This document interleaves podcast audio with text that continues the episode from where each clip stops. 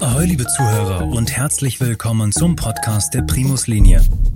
Marie Nauheimer spricht mit Gästen aus Kultur, Wirtschaft und der Frankfurter Gesellschaft, die einen Bezug zu Frankfurt und der Primus Linie haben. Ahoi und herzlich willkommen zu Primus Podcast Folge Nummer 8. Heute zu Gast Werner De Inka, der ehemalige Herausgeber der FAZ. Mit ihm spreche ich heute über die Rolle von Journalismus heutzutage, wie wir an gute und zuverlässige Nachrichten kommen und was die Gesellschaft dazu beitragen kann, dass das auch wirklich gelingt. Ja, neben mir sitzt Werner Denker und er ist äh, ja heute zu Gast bei mir, weil wir uns schon ganz oft in Frankfurt getroffen haben in verschiedenen Funktionen. Er wurde geboren in Freiburg im Breisgau und ähm, hat dann aber in Mainz und in Berlin, wenn ich richtig informiert bin, studiert ja. und ist ein ja sehr bekannter Journalist oder überhaupt in der Medienlandschaft unterwegs, war lange Jahre Herausgeber ähm, bei der FAZ. Und ja, als solches haben sie ein sicherlich äh, ja, sehr spannendes, vielfältiges Leben hinter sich, worüber ich mich gerne mit Ihnen unterhalten würde heute. Und vielleicht beginnen wir einfach damit, dass Sie mir vielleicht noch so ein paar Dinge zu sich selbst erzählen, zu Ihren Stationen aus dem Leben, was Sie besonders geprägt hat und wie Sie eigentlich dahin gekommen sind, wo Sie heute sind oder wohin Sie dann eben Ihr Weg äh, geführt hat, sage ich mal so. Gerne. Vielen Dank für die freundliche Einladung. Ich freue mich sehr auf unser Gespräch. Ähm, ich war, was die Berufswahl angeht, ein Spätsünder. Also ich war mir lange unsicher, hatte natürlich wie alle Jungs mal so Pilot, Fußballnationalspieler, mhm. alles durch, war alles unrealistisch. Und ich bin dann erst kurz vom Abitur auch durch eine Mitarbeit in der Schülerzeitung mhm. darauf gekommen, dass Journalismus ein spannender Beruf sein könnte. Mhm. Also im Prinzip etwas aufzunehmen und es dem Publikum mitzuteilen. Mhm. Äh, so kam dann auch die Wahl meines Studienortes zustande. Äh, Mainz war von Freiburg aus, von Südbaden aus sozusagen der nächstgelegene Universitätsort, der Journalismus anbot. Mhm. Äh, ich würde allerdings heute mit dem Berufsziel, Journalist zu werden, nicht nochmal Journalismus studieren. Okay, und wo, wie kommt das? Sie schreiben nicht über Journalismus später, sondern Sie schreiben Weil über Wirtschaft, über Politik, mhm. über Sport, über Theater, über Literatur. Mhm. Und meine Empfehlung an junge Leute, die Journalisten werden möchten, lautet heute, studieren Sie ein klassisches Fach, für das Sie sich interessieren. Also wenn Sie Wirtschaftsjournalisten werden möchten, studieren Sie Volkswirtschaftslehre, Betriebswirtschaftslehre. Mhm. Äh, oder dergleichen mhm. und erwerben Sie sich da einfach das Sach- und Fachwissen, das Sie brauchen, um später kompetent berichten und auch urteilen, also kommentieren zu können. Mhm. Aber bei mir lief das anders. Mir hat es auch nicht geschadet, wie Sie sehen. Ich würde es nur in dieser Konstellation nicht nochmal machen. Ähm, das Studium in Mainz ist ja nicht weit von hier, hat mir, hat mir Freude gemacht, aber ich verspürte dann nach einigen Semestern den Wunsch, auch nochmal über den Mainzer Tellerrand hinauszublicken. Bin dann zwei Semester an die Freie Universität Berlin gegangen. Mhm. Ähm, Ende, der, Ende der 70er Jahre. Und das ist natürlich für einen jungen Menschen auch nochmal eine faszinierende Stadt, auch das alte Westberlin. Mhm. Hat natürlich nochmal viel, viel mehr geboten. Ist ja heutzutage eigentlich immer noch so trotzdem, ne? dass ja. die jungen Leute einfach wahnsinnig gerne nach Berlin gehen ja, und ja, studieren, weil es einfach diese ja, die Stadt ist, die dann doch irgendwie am meisten zu bieten hat. Ja, und es weitet auch nochmal den Blick, ne? einfach andere Aspekte auch eines Studiums und einer Stadt kennenzulernen. Mhm. Bin dann zurückgekommen und bin dann an der Uni auf einen Aushang der FAZ gestoßen, die damals Mitarbeiter für ein ganz neues Projekt suchte, das hieß Bildschirmtext und Videotext gibt es heute gar nicht. noch kennt, ne? Ja, naja, Bildschirmtext heißt heute Internet und hat einen Riesenerfolg. Ja. Das war technisch sozusagen der ähnliche Grundgedanke. Mhm. Und so kam es, wie es dann kam. Äh, ich habe mich beworben, wurde angenommen und das war 1980 und bin dann bis zu meiner Pensionierung im Jahre 2020, also 40 Jahre lang, dort geblieben mhm. als Journalist. Und haben dabei natürlich dort auch innerhalb dieses äh, Mediums oder innerhalb der FAZ viel gesehen und erlebt. Wie würden Sie das beschreiben von den Anfängen? Also mal natürlich abgesehen von der eigenen Rolle und Funktion, aber wie hat sich das über die Jahre äh, verändert, ähm, dort zu arbeiten oder auch vielleicht die Art des Arbeitens? Mhm. Ja, die Digitalisierung hat natürlich jetzt nicht nur auf das Mediensystem insgesamt, mhm. kommen wir vielleicht auch noch drauf, äh, äh, große, große Auswirkungen gehabt, sondern auch auf die praktische Arbeit. Ja, ich mhm. fing da noch an da wurde die Zeitung noch im Bleisatz hergestellt, das heißt wie zu Gutenbergs Zeiten. und hatte auch die Freude, dann den Einzug von Computern in die, in die Redaktion mitzuerleben, später als Chef vom Dienst auch mitzugestalten, mit, mit allen Folgen. Ähm, für Journalisten hat natürlich die Digitalisierung große Vorteile. Wir können schneller sein, äh, viele Arbeitsschritte fallen weg. Es hat natürlich den Nachteil, das ist oft so bei technischen Neuerungen, ein ganzer klassischer Berufsstand, nämlich der Setzer, ist mhm. weggefallen. Mhm. Ja. Ähm, aber für uns hat das überwiegend, überwiegend Vorteile. Man muss auch sagen, die Arbeit hat sich ein bisschen verdichtet dadurch. Es ist alles, zumal dann unter dem Eindruck der Digitalisierung auch nochmal schneller geworden, mhm. vielleicht auch kurzatmiger. Äh, da muss man aufpassen. Ähm, ich sage immer, es ist wie beim Krankenwagenfahren. Man muss schon schnell ins Krankenhaus, aber auch nicht so schnell, dass noch ein Unfall passiert okay, auf dem ja. Weg dahinter. Mhm. Die Kollegen vom ZDF haben einen ziemlich guten Slogan. Wir wollen nicht schneller sein, als wir gut sein können. Mhm. Äh, das gefällt mir sehr. Und das ist auch ein Element, das durch die Digitalisierung in den Journalismus gekommen ist. Ja, mhm. es ist alles, alles sehr viel schneller äh, geworden und manchmal wünscht man sich, man hätte noch ein bisschen mehr Zeit, um noch mal über einen Gedanken nachzudenken oder nochmal ein Faktum nachzuprüfen, nochmal im Archiv nachzufragen. Aber ähm, also wir dürfen uns darüber nicht beklagen. Ja? Die, die, das sind Veränderungen, mit denen wir zurechtkommen müssen. Und ich glaube, meistens seriösen Medien kommen auch ganz gut zurecht damit. Mhm. Und wenn Sie jetzt so zurückblicken, auch in den Jahren dort, ähm, gibt es was, was Sie vielleicht ähm, jetzt anders machen würden oder wo es, ähm, wo Sie sagen, also zum Beispiel ein ganzer Berufsstand fällt weg, das heißt, es sind ja dann noch unternehmerische Veränderungen mhm. oder beziehungsweise wie das, ja, wie das Unternehmen sich ja neu ausrichten muss. Ähm, das, das war sicherlich nicht immer leicht.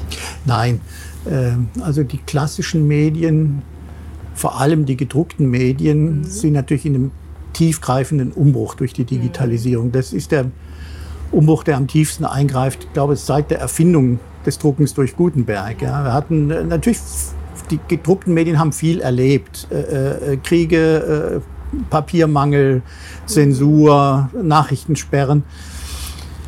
Den Auf, das Aufkommen des Radios als mächtigen Konkurrenten, der einfach schneller war, mhm. äh, wenn es um aktuelle Dinge geht. Ja, das Aufkommen des Fernsehens als, als mächtiges Medium, das die Ereignisse auf der ganzen Welt sozusagen live und, und auch noch in Bewegtbild und später in Farbe in die Wohnzimmer brachte. Mhm. Äh, das alles sind mächtige Konkurrenten für die gedruckten Medien schon immer gewesen, aber die Digitalisierung stellt das alles noch mal in Schatten.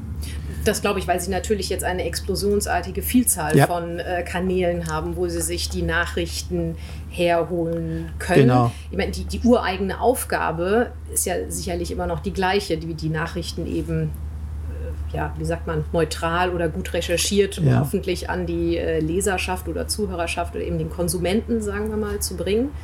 Aber äh, klar, ich weil wenn Sie jetzt sagen 1980, dann waren das genau die drei Wege, wie ich morgens, wenn ich aufwachte, ja. mir meine Nachrichten, also das Fernsehen anschalten, das Radio oder die Zeitung lesen. Und jetzt sind es eben, ich weiß nicht, wahrscheinlich 15 verschiedene Wege. Wenn es nur reicht. Also, ja, ja. ja, also wenn man jetzt mal das Ganze, äh, sagen wir mal, die Apps auf dem Handy oder so zusammenfasst. Aber ja, ja klar. Das, ja, äh, Und es ist nicht nur so, dass die Kanäle sich, die Zahl der Kanäle sich vergrößert hat. Äh, in der alten Medienwelt, die Sie mhm. gerade zutreffend beschrieben haben, waren Sie immer sicher, dass die Nachrichten, die Ihnen ins Haus geliefert wurden, sozusagen aus professionellen Quellen kamen. Ja, da waren Leute am Werk, die ihren Beruf gelernt haben, mhm. die genau das versucht haben, was Sie beschreiben, Dinge zu, ordentlich zu recherchieren, Fakten mhm. zu prüfen, bevor man sie veröffentlicht. Die Digitalisierung hat unter anderem auch dazu geführt, dass jetzt jeder, der keine Journalistenschule je von innen gesehen hat, sozusagen zum Autor werden kann, ja. und seine Follower findet von Frankfurt bis Feuerland dafür. Mhm.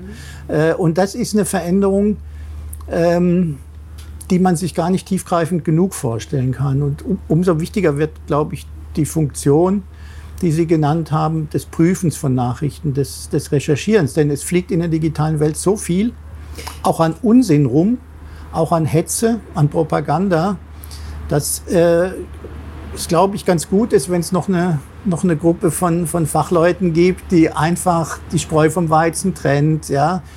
Äh, wenn Sie alleine sich angucken, wir hatten im Frankfurter Presseclub eine sehr eindrucksvolle äh, äh, Demonstration, welchen Aufwand seriöse Redaktionen treiben, um jetzt Kriegsvideos aus der Ukraine mhm. zu überprüfen. Mhm. Da wird ja manches einfach auch an Fake untergeschoben. Mhm, mhm. ja?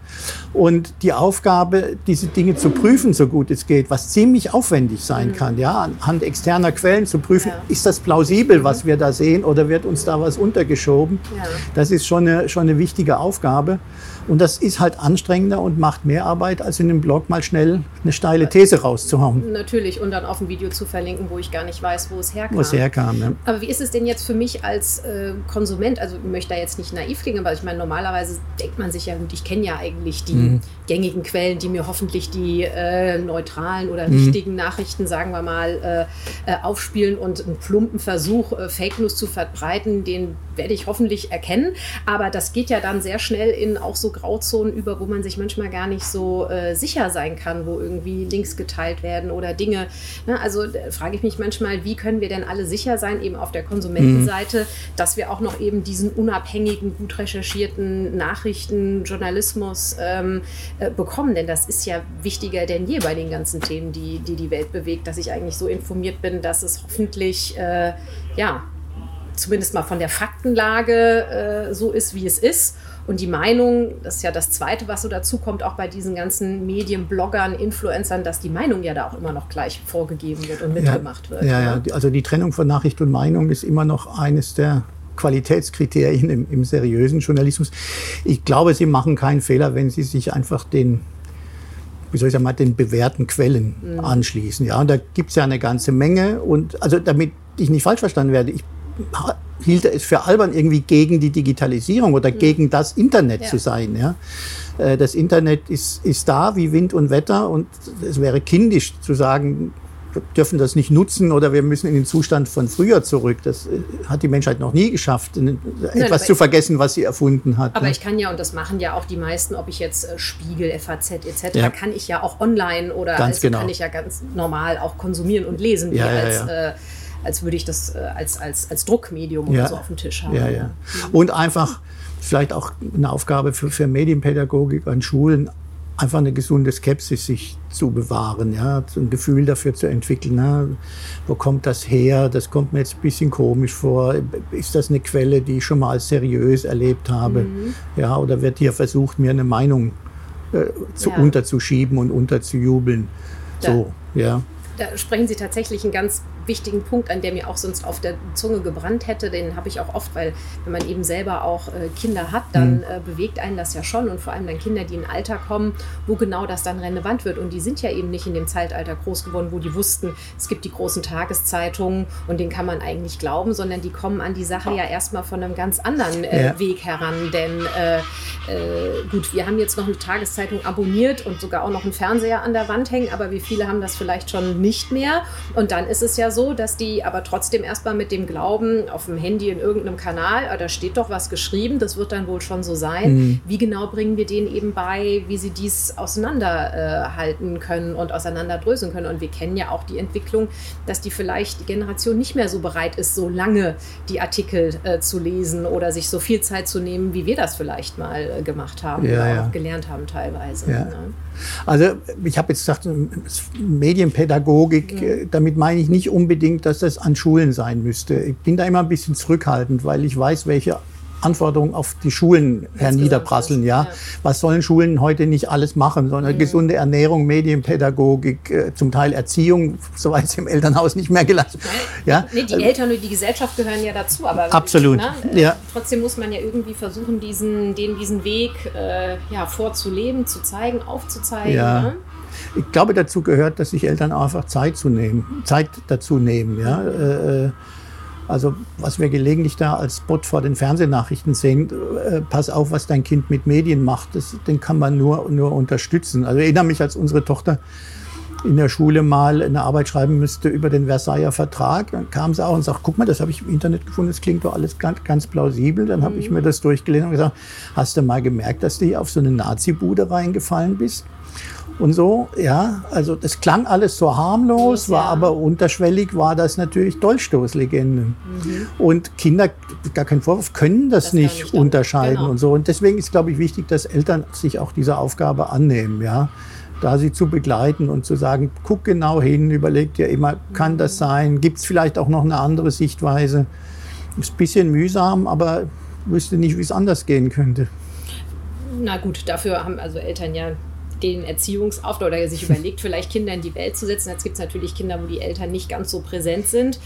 Da kommen dann vielleicht doch mal dann eher die Schulen oder so zum ja, ja. Zuge. Und ich denke, das gehört eigentlich auch mittlerweile oder sollte zu so einer Fächerlandschaft dazu gehören, dieses äh, Medien, ob es jetzt äh, oder digital, ob es jetzt digital ist oder wie auch immer, aber das sollte, glaube ich, schon genauso wie irgendwie Wirtschaft, Politik. Ja. Also das rundet ja dann irgendwie das Lernen fürs Leben auch ab. Wir kritisieren genug, man lernt in der Schule nicht genug fürs Leben und ich finde, dann gehören doch so Themen auch eigentlich bitte äh, dazu.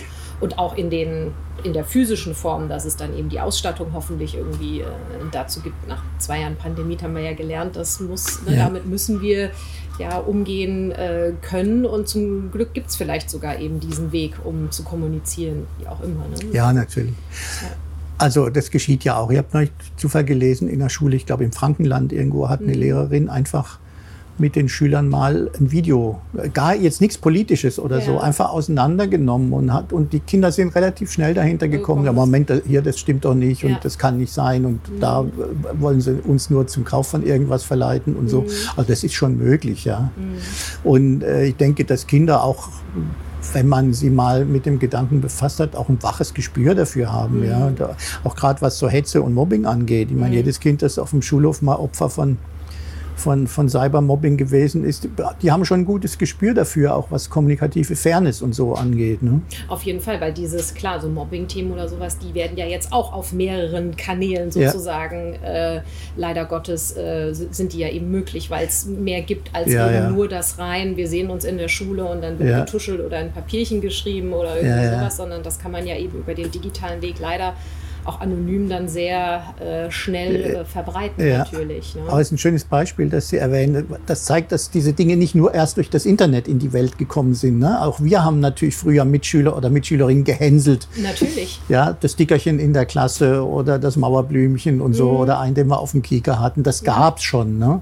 Das ist jetzt nur möglicherweise auch ein bisschen raffinierter durch die, durch die neuen Möglichkeiten. Und es ist immer gleich, es wendet sich immer gleich an der Öffentlichkeit. Genau, ja? es ist viel ja, Früher ist das im Rahmen der Menschen, genau, ja. es ist, man konnte das dann in der Klassengemeinschaft besprechen ja. oder mit den Lehrern oder nochmal Elternabend, was auch immer dann irgendwie, aber es ist quasi in der Schule geblieben, ja. sage ich mal. Aber jetzt ist es ja gleich so, dass äh, naja, die ganze Welt will ich nicht sagen, aber wirklich alle irgendwie, die dann davon wissen könnten. Und ich glaube, das ist äh, ja klar für die jungen Menschen, die heranwachsen, auch nicht, auch nicht einfach, äh, damit, damit umzugehen. Ja. Ja, ähm, ja jetzt äh, sind Sie ja ähm, auch nicht nur äh, im Journalismus oder bei der FAZ tätig gewesen. Sie haben ja auch das ein oder andere Buch schon äh, veröffentlicht. Und ähm, eins davon, das, das Ey-Alter-Buch, das habe ich sogar auch schon mehrmals verschenkt, weil das wirklich eine Vielen schöne, Dank. wirklich äh, sehr kurzweilig äh, mit dem Herrn Gefeller geschrieben ist. Und ähm, jetzt aber jüngstens haben Sie sich dem Thema zugewandt, ähm, was bewegt Deutschland? Mhm. Du weißt es, oder lassen Sie uns mal über Deutschland, Deutschland reden. Äh, über ja. Deutschland reden. Äh, ohne jetzt vielleicht dem Buch irgendwie zu sehr vorzugreifen oder so, aber vielleicht, ähm, es klingt ja nach was sehr Großem, sehr Relevanten, sehr Spannenden. Was sind denn da so vielleicht die Kernthemen gewesen, ähm, die, äh, die, ja, die da rausgekommen sind? Ähm, weil ich stelle mir das immer so vor, wenn ja, also Themen, die die Gesellschaft bewegen. Jeder hat dann immer gleich zwei, drei im Kopf. Keine Ahnung, Klimaschutz mhm. bewegt mhm. wahrscheinlich einfach jeden, egal ob jung oder alt oder in welcher Berufsgruppe. Aber schnell kommt man ja dann auch selbst auf so eine Generationenfrage oder sowas. Also was kann man da so oder was konnte, haben Sie da so gelernt und was war daran so besonders spannend an dem Thema und an dem Projekt? Warum haben Sie es geschrieben? Also Ausgangspunkt war mal zu gucken, was weiß die Meinungs- Forschung und die Wahlforschung mhm. über Einstellungen in der Bevölkerung. Mhm. Ähm, und wir hatten mit Manfred Güllner, dem Gründer von, des Meinungsforschungsinstituts Forsa, wirklich einen sehr guten Gesprächspartner, äh, der das über viele Jahrzehnte betreibt und einfach auch viel Wissen hat und Entwicklungen äh, erlebt hat in der Parteienlandschaft, aber auch in den Einstellungen der Bevölkerung zu ganz unterschiedlichen mhm. Fragen. Ja, das ist das eine. Und das andere ist auch mal der Versuch darzustellen, wie funktioniert eigentlich dieses Umfragewesen. Mhm. Warum reicht es, 1000 oder 2000 Leute zu befragen und daraus eine Wahlprognose abzuleiten? Also was steckt dahinter? Eigentlich denkt man ja, wenn man 1000 Leute, das ist ja ein Riesenzufall, was da rauskommt. Ist es eben nicht, wenn man es seriös macht. Wenn man eine Stichprobe repräsentativ anlegt, ja, dann reicht es wirklich, 1000 Leute zu befragen, um dann mhm. Schlüsse auf das Wahlverhalten der ganzen Bevölkerung zu mhm. ziehen. Ja. Ähm, auch die Frage, werden Wähler manipuliert durch das Veröffentlichen von, von Prognosen? Äh, äh, richten sich Leute dann nach der Mehrheit, gerade so, die so ein bisschen politisch uninteressiert sind, sagen die dann, naja, wenn die Partei A so weit vorne liegt, dann mache ich keinen Fehler, wenn ich die auch wähle. Und so, das, da gibt es auch interessante Thesen. Mhm. Ähm, und dem haben wir mal versucht, so ein bisschen nachzugehen. Ja, aber auch eben die Entwicklung der Parteien, auch wie Parteien äh, Wahl- und Meinungsforschung für ihre Zwecke einsetzen. Einer, der erste überhaupt, der das erkannt hat in Deutschland, war Adenauer. Mhm. Er hat vor allem vor der Bundestagswahl 1957, in der die, die Union die absolute Mehrheit errang, hat er das sehr gezielt eingesetzt. Also hat versucht, äh, dahinter zu kommen, wie lege ich einen klugen Wahlkampf an. Der Slogan war damals keine Experimente. Mhm. Ja, und äh, Herr Güllner sagt, das äh, sei bisher nach seinem Dafürhalten der, der, der professionellste Wahlkampf überhaupt gewesen. Also so ein kleiner Slogan, ja. äh, keine Experimente. Im Prinzip, es ist ja später oft dann kopiert worden. Ja, mhm. Frau Merkel sagte, Sie wissen, was Sie, Sie kennen mich, Sie mhm. wissen, was Sie an mir haben und so. Einfach in, in, möglicherweise in unsicheren Zeiten mhm. der Bevölkerung das Gefühl zu vermitteln, naja, wenn wir jetzt nicht wilde Experimente machen, dann kommen wir auch weiter gut. Das könnte man ja heutzutage Leben. immer noch sogar könnte schon wieder sehr gut unterschreiben. Ja. Vertrauen und Zuverlässigkeit ja, ja, ne, ist ja. das, was man gefühlt am meisten, ja, wie soll ich sagen, ver verloren hat oder vermisst hat in den letzten Jahren. Und wie kann ich es zurückgewinnen oder wem vertraue ich denn da draußen überhaupt noch? Ne? Auf der anderen Seite gibt es natürlich dann auch immer wieder Etappen, da wird der Wunsch nach einer Veränderung dann auch mhm. laut und spürbar. Ja? Also wenn eine Partei oder eine Farbe, eine Richtung sehr lange an der Regierung ist, dann entsteht, glaube ich, ganz natürlich der Wunsch, naja, jetzt sollen es mal andere machen. Mhm. Und auch das kann natürlich die Demoskopie, kann die Meinungsforschung, wenn sie professionell betrieben wird, sehr gut mhm.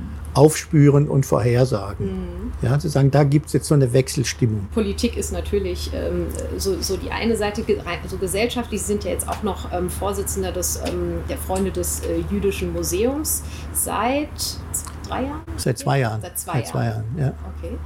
Ähm, erzählen Sie mir noch ein bisschen davon oder überhaupt. Ich bin auch, äh, ja, bin gerne, hatte auch einen Post Podcast mit äh, der Miriam Wenzel, Direktorin ja. des Jüdischen Museums äh, und dort äh, gerne, ver, ver, also ja, bin dort gerne und äh, haben einen tollen Neubau dort und ähm, da ist ja auch eine sehr engagierte Bürgerschaft dann äh, dahinter. Absolut, das ist ohnehin ein großer Glücksfall in Frankfurt, ne? dass dieser Bürgersinn. Ja äh, äh, der die Stadt über Jahrhunderte auch getragen hat, immer noch wach und lebendig ist. Also das ist nicht verschüttet, das ist alles noch da. Äh, und dieser Bürgersinn hat natürlich einen hohen jüdischen Anteil auch immer gehabt. Ähm, und das auch zu pflegen und, und wach zu halten, ist, glaube ich, eine wichtige Aufgabe. Also ich mache das gerne. Mhm. Andreas von Schöler, der frühere Oberbürgermeister, hat das zwölf Jahre mit vorbildlichem Engagement gemacht und sehr gefreut, als ich gefragt wurde, ob ich mir vorstellen könne, seine Nachfolge anzutreten. Mhm. Und äh, wie Sie sagen, das Jüdische Museum ist Glücksfall, auch mit, mhm. mit dem Neubau. Ähm, und da mit bescheidenen Kräften ein bisschen dazu beizutragen, dem Museum zu helfen, das mache ich sehr gerne. Ja, der, der, Freundeskreis bietet eigene Veranstaltungen an, um eben auf das Museum aufmerksam zu machen. Wir sammeln natürlich wie jeder Förderverein auch Geld, mhm. um dem Museum zu helfen bei mhm. Anschaffungen. Mhm. Äh, jetzt läuft gerade noch diese wunderbare Sonderausstellung mit den Werken von vier Frankfurter mhm. Malerinnen, Zeichnerinnen, mhm. äh, äh, die ins Exil gezwungen worden sind oder im Holocaust umkamen, die fast vergessen waren. Und ein Konvolut mit Zeichnungen von Rosi Linienfeld konnten wir, also der Förderverein, mhm. Sozusagen erwerben, anschaffen konnten, die, die Anschaffung möglich machen, finanziell. Ja. Ähm, ich schlage jetzt noch mal ein bisschen den Bogen, was mhm. wir vorher schon ein bisschen hatten, dieses Thema eben die Herausforderungen oder Entwicklung, Digitalisierung, Fake News des Journalismus vielleicht als eines, aber ähm, auch so mal diese Perspektive oder den Blick in die Zukunft äh, zu richten. Was glauben wir oder Sie denn so für die nächsten, ich sag mal, fünf Jahre oder was was wird da in, diesem, in dieser, sagen wir mal, Medienlandschaft oder im Journalismus, was werden noch weiter die, die Themen sein? Ähm, oder, ähm, ja, wie, wie, wie, frage ich das am besten? Ähm, also, äh, wie, wie können wir dann diesen Herausforderungen natürlich auch äh, entgegentreten? Was können natürlich nicht in die Glaskugel blicken und mhm. sagen, was kommt da, aber was glauben Sie, werden so die zwei, drei Kernthemen in den nächsten fünf oder auch zehn Jahren da perspektivisch sein? Also das eine ist sicher eine, eine weiterlaufende Änderung der, der Nutzungsgewohnheiten von Medien. Ja, das betrifft ja die Veränderungen, die wir, die wir besprochen haben, betreffen ja nicht nur, aber in erster Linie aber nicht nur die gedruckten Medien. Mhm. Sie betreffen auch das klassische lineare Fernsehen. Mhm. Äh, weiß nicht, ob Sie die Erfahrung auch machen, wenn wir gelegentlich mit unserer Tochter telefonieren, fragen, was macht ihr gerade? Ja, wir gucken den und den Film. Sag ich, ach, kommt der jetzt im Fernsehen? Dann lachen die immer, sagen, nee, wir, wir haben den gestreamt oder gucken den in Netflix genau. oder so. Ne? Mhm. Also auch das klassische Fernsehen ist von diesen Veränderungen mhm. äh, betroffen. Das wird weitergehen. Ich bin sicher, auch diese Formen der Mediennutzung werden sich noch weiter ausdifferenzieren. Podcast, mhm. ein, ein, wunderbare, ein wunderbares Medienangebot, das vor ein paar Jahren noch niemand kannte, genau, ja, ja, hat sich ja. etabliert. Mhm. Zusätzlich natürlich zum, zu anderen Medienformen wie, wie mhm. dem Radio zum Beispiel, ja, wo, wo die gesprochene Sprache eine, eine große mhm. Rolle spielt. Und wer weiß, was da noch dazukommen wird. Also das wird sich weiter ausdifferenzieren. Da bin ich ganz sicher. Ähm, die Grundlage von allem, soweit es jedenfalls um journalistische Angebote geht, wird aber das bleiben, was wir vorhin besprochen haben. Einfach eine, eine seriöse Ausübung des Handwerks. Und Journalismus ist zu großen Teil ein Handwerk. Ja, kommt natürlich dann irgendwann vielleicht schreiberische Brillanz oder so mhm. dazu, aber mhm. Journalismus besteht ja nicht nur aus Edelfedertum, sondern die Grundlage ist einfach die, die, die, dieses Handwerk, ja, dieses Prüfen von Informationen. Das wird sozusagen als, als Basis weiterhin, weiterhin bleiben. Was sicher eine Rolle spielen wird, ist äh, die Nutzung von künstlicher Intelligenz, mhm. auch im Medienwesen. Also es gibt jetzt schon weitgehend unbemerkt von der Öffentlichkeit Zeitungen, auch kleinere, die Schreibroboter für bestimmte Zwecke einsetzen, also für, für einfachste Meldungen. Zeitungen in Kalifornien haben Algorithmen dafür, wenn irgendwo die Erde ein bisschen bebt ja, mhm. und da ein, ein Instrument anschlägt, dann wird ein Algorithmus angestoßen, der fürs Radio, fürs Internet oder auch für die Lokalzeitung eine kleine Meldung schreibt. Also bisher beschränkt sich das wirklich auf, auf einfachst Meldungen, ja, auch Sportergebnisse oder so. Ja. Äh, Verein A hat gegen Verein B 2 zu 0 gewonnen. Die Aber Tore haben die und die geschossen. So, das ist ja. die Grundlage dann. Ja, ja, ja. Also man kann das durchaus auch positiv sagen. Das mhm. entlastet uns von diesen einfachen Routine-Dingen und wir kriegen den Kopf oder die Hände frei ja. für anderes. Ja. ja. Aber das ist etwas, also der Einsatz von künstlicher Intelligenz, mhm. der auch im Medienwesen noch, noch zu gar nicht absehbaren Ergebnissen mhm. führen wird. Ja. Also diese Schreib, Schreibroboter, über die wir jetzt reden, ja, äh, werden natürlich ihre, ihre Bedeutung haben. Ja. Ich glaube, dass wie immer bei Technologie das Wichtigste ist, dass wir uns klar werden, wie wollen wir das einsetzen. Man, man kann auch mit Messer und Gabel viel Unheil anrichten. Ja. Also Technik an sich ist ja alleine für sich genommen kalte Pracht. Es ist immer die Frage, wie und zu welchem Nutzen und so setzen wir das ein. Ja. Ähm, also das sind so die Dinge, die, die ich sehe. Ja. Ähm, zum Glück ist gerade auch in der, in der Corona-Zeit, das, auch das wissen wir aus Meinungsumfragen, ist das Grundvertrauen der Bevölkerung in die klassischen Medien. Damit meine ich jetzt nicht nur Zeitungen, auch mhm. Fernsehen und, und die Online-Angebote ja. von seriösen Medien, ist wieder gestiegen. Ja. Also immer wenn wenn, wenn Ereignisse eintreten, die eine große Unsicherheit hervorrufen, dann äh, äh fühlen sich die Leute ja, wieder gut aufgehoben. Ja, gut, die, die, die werden das geprüft haben, darauf kann ich mich verlassen. So, ja. Ähm, wenn wir das schaffen, und zwar nicht nur in Krisenzeiten, sondern auch als Normalzustand, ja. dann bin ich da gar nicht skeptisch. Ja, jetzt haben wir aber noch gar nicht gesprochen über die Veränderung des Geschäftsmodells in von der, der, klassischen Medien, also vor allem der Presse. Das ist natürlich das, äh, das die zweite Ereignisebene, die da mitläuft, die durch die Digitalisierung Dann auch. auch tan tangiert ist, um das Natürlich. Mindeste zu sagen. Ja. Klar, und sich Ja. dann entsprechend ja umstellen muss oder darauf einstellen muss oder auch verändern muss Ja, natürlich. Ja. Ja, es, es, hat, es führt zu nichts, wenn wir die jungen Leute dafür tadeln, dass sie nicht mehr Zeitung lesen. darauf- darauf darauf des- müssen wir Antworten Deswegen finden. werden sie es sicherlich auch nicht eher machen. Ja. Genau. Dann müssen wir eben die Wege finden, auf den Kanälen zu denen zu kommen, die die eben nutzen Ja, ja, und nicht umgekehrt.